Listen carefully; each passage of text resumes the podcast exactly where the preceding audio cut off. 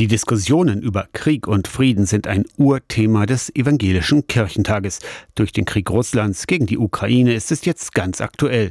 Stefan Erbe berichtet aus Nürnberg. Am Freitag hat auf dem Hauptpodium der Friedensbeauftragte und Landesbischof aus Magdeburg mit seiner Kollegin Landesbischöfin Heike Springhardt und Staatssekretär Sven Giegold heftig diskutiert. Für mich bedeutet der Tod Christi am Kreuz die unbedingte Solidarität. Er ist zum Opfer geworden und ist damit auf der Seite der Opfer.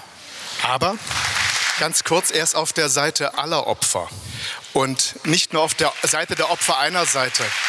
Und die Opferperspektive kann nicht missbraucht werden, um Waffenlieferungen zu begründen.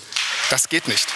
Und das bedeutet, das ist eben kein Missbrauch, auf die Opferperspektive zu schauen, sondern vielmehr ist es die Grundlage, um überhaupt christlich Verantwortung übernehmen zu können. Und diese Perspektive als ein Missbrauch für die Legitimation von Hilfeleistung zu definieren, finde ich schon ein starkes Stück. Das möchte ich ethisch zurückweisen. Mit seiner Haltung Waffenlieferungen an die Ukraine seien falsch, stand Kramer auf dem Podium alleine da und hat im Vergleich zu den anderen nur von Teilen des Publikums Zustimmung bekommen. Zum ersten Mal auf einer Bühne des Kirchentags war der Generalinspekteur der Bundeswehr Carsten Breuer. Er sagte, seit dem Zweiten Weltkrieg gäbe es eine besondere Verantwortung. Diese Verantwortung zu sehen, das kann man nicht irgendwo theoretisch beiseite schieben. Diese Verantwortung haben wir alle.